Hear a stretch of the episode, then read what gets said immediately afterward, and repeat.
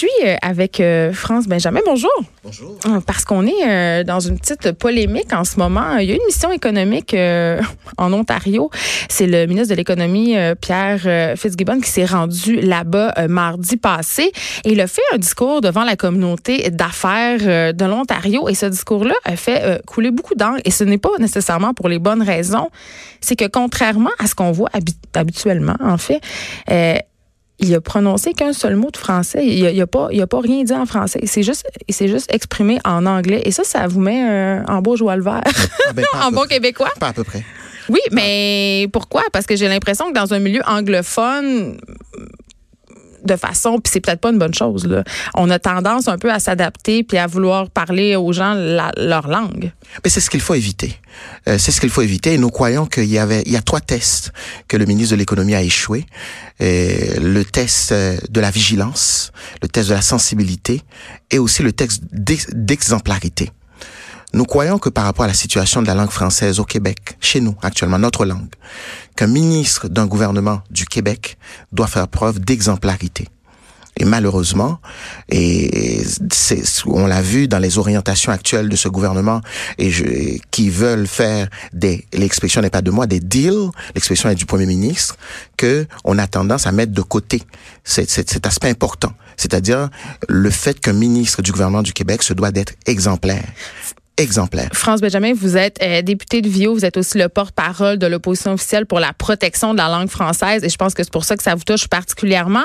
Euh, moi, là où ça m'a dérangé, vous avez parlé de contexte, d'exemplarité. C'est vrai qu'en ce moment, en Ontario, on a eu tout un débat euh, sur notamment les universités francophones. on parlait de les abolir. Là, je sais pas si ça va se faire à 100 mais quand même, ça fait l'objet de débats.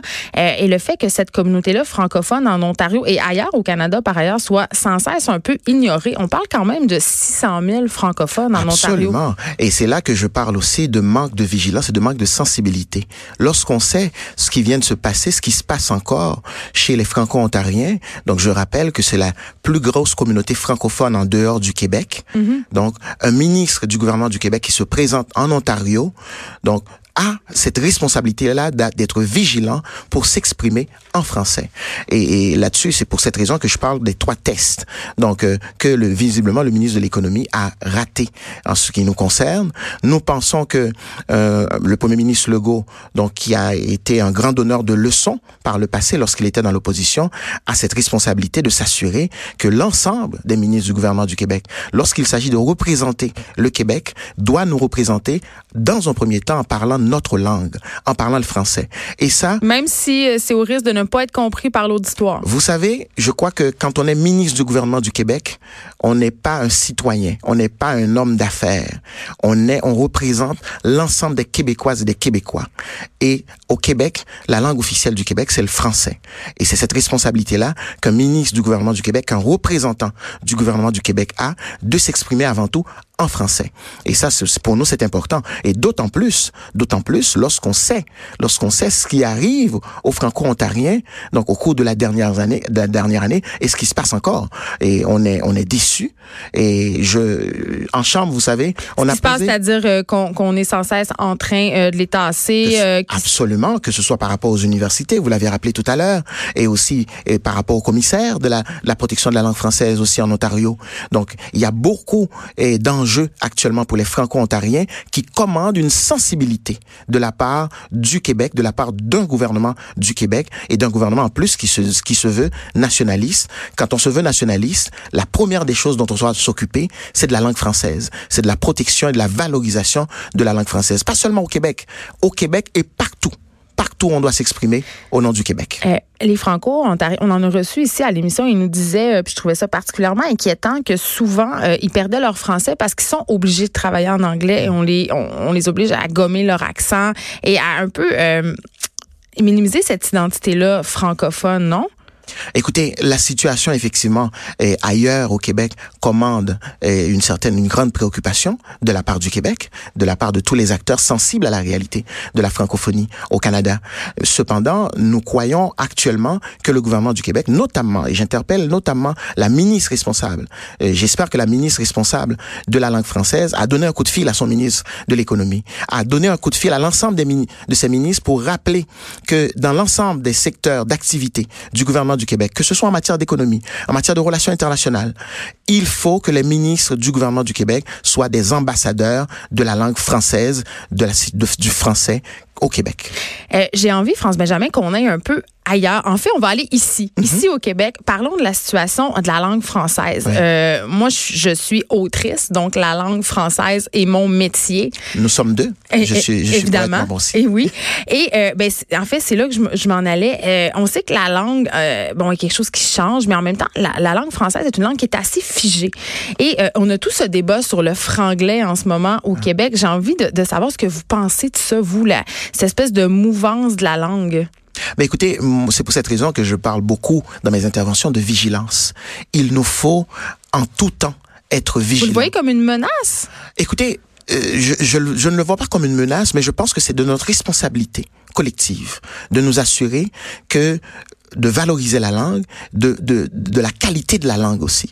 Pour moi, c'est quelque chose d'important. J'avais envie de, de, citer ma mère ici qui me disait, euh, elle, m'a élevée en me disant, écoute Geneviève, avant de faire un pâté chinois réinventé, tu dois connaître la recette, la vraie recette, la recette traditionnelle. Et c'est un peu là où j'ai envie de dire, euh, c'est correct de jouer avec la langue française. C'est mm. correct que la langue française soit influencée par, euh, par évidemment l'anglais qui est tout autour de nous, mais aussi par plein d'autres langues qui sont autour de nous. Mais en même temps, est-ce qu'on la montre adéquatement, cette langue-là, dans les écoles? Est-ce qu'on la maîtrise suffisamment? J'aurais tendance à penser que la réponse est non. Mais écoutez, moi, je, je plaide comme vous pour que qu'il puisse y avoir des mesures de vigilance, de resserrement par rapport à la qualité de la langue. Et ça, pas seulement à l'intérieur des écoles. On regarde de plus en plus la place qu'occupent, par exemple, les médias sociaux. Et je crois que le gouvernement du Québec a un rôle à jouer afin de favoriser cette valorisation et cette protection de la langue française, notamment par l'utilisation qu'on en fait au niveau des médias sociaux. Il faut davantage soutenir des acteurs pour produire davantage d'outils en français, donc pour les médias sociaux. Vous avez l'impression que les médias sociaux pervertissent notre langue? Écoutez, je ne parlerai pas de perversion, mais je parle évidemment de mesures. Pour moi, je crois qu'il y a une nécessité qu'il y ait davantage de ressources mises à la disposition, notamment de ceux qui produisent du contenu en français, pour que qu'il y ait davantage de contenu en français qui soit produit. Donc, et ça, il, il en va de soi pour nous, parce que vous savez, la situation du Québec en Amérique du Nord commandera toujours, toujours que nous soyons vigilants, non seulement pour protéger, mais pour valoriser. Et c'est en ce sens que je crois que il faut que le gouvernement du Québec, et d'ailleurs, ça fait quelques semaines que nous questionnons la ministre responsable de la protection de la langue française sur ses orientations justement à venir pour faire, faire en sorte de protéger et de valoriser la langue française. Nous attendons toujours les réponses. Mais j'ai l'impression quand même, euh, France Benjamin, que ce, ce discours-là parle pas tellement aux jeunes. Euh, parce que euh, quand je parle autour de moi, puis j'aimais certains, je sais pas, certaines réserves ou certaines inquiétudes quant à la langue française au Québec, notamment au niveau de l'utilisation du franglais, on s'en sort pas. j'ai pas l'impression que ça fait tellement écho. J'ai pas l'impression que les jeunes sentent leur langue menacée. Au contraire, j'ai l'impression que ça les dérange qu'on soit sans cesse en train de souligner la piètre qualité de leur langue, leur façon de parler.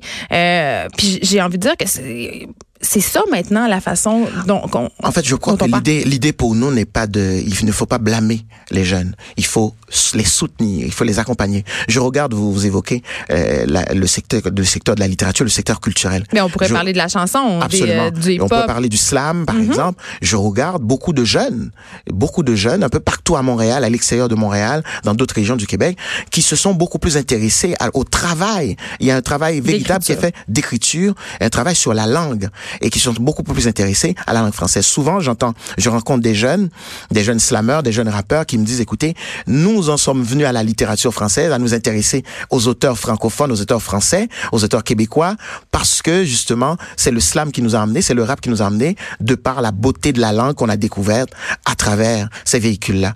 Et ça, pour nous, je pense qu'il est important, justement, au niveau culturel, que nous soutenons davantage nos créateurs, nos créatrices québécois, parce que c'est eux, finalement, qui sont les vrais ambassadeurs de cette langue-là et de cette culture.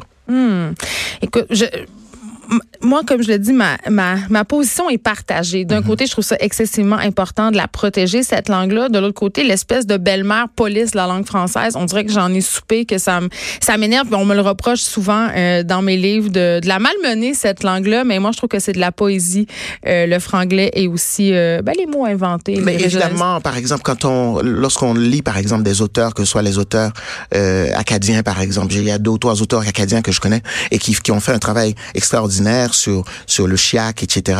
Mm. Et je trouve ça intéressant au niveau de la poésie.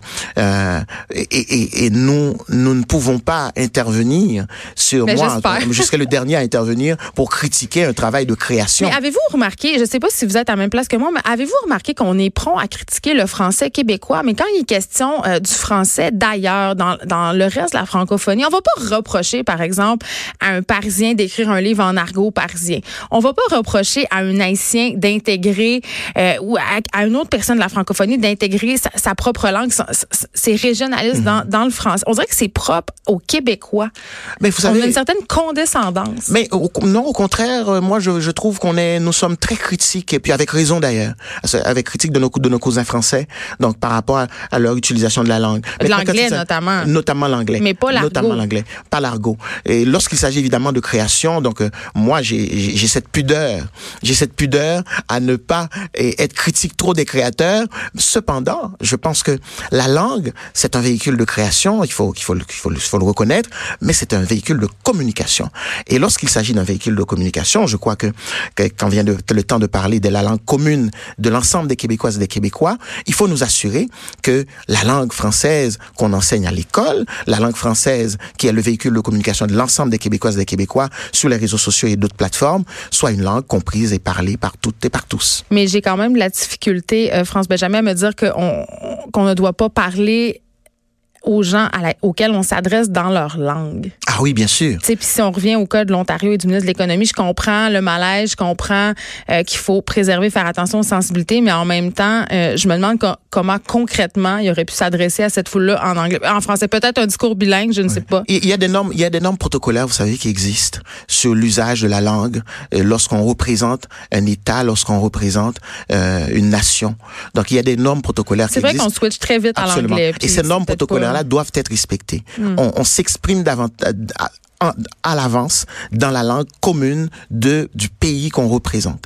Et lorsqu'on représente le Québec, on doit s'exprimer avant tout en français. C'est vrai parce qu'ici on est euh, je pense qu'on perd de vue qu'on est un pays bilingue entre guillemets parce que si j'étais je sais pas moi si je parlais norvégien, je me rend, si je me rendais en Norvège pardon, je n'irais pas leur parler en norvégien, tu sais, je leur parlerais ma langue. On, est bien un pays bilingue mais lorsqu'on est un ministre du gouvernement du Québec, la langue officielle, la seule langue officielle du Québec, c'est le français et on se doit, on a cette responsabilité d'être exemplaire, de s'exprimer avant tout en français. Merci, euh, France Benjamin. C'était fort intéressant. On rappelle que vous êtes au Parti libéral, porte-parole de l'opposition officielle pour les dossiers jeunesse et aussi pour la protection de la langue française. Je crois qu'on l'a bien compris. Voilà. Merci. Merci à vous. Au revoir. De 13 à 15, les effrontés. Cube Radio.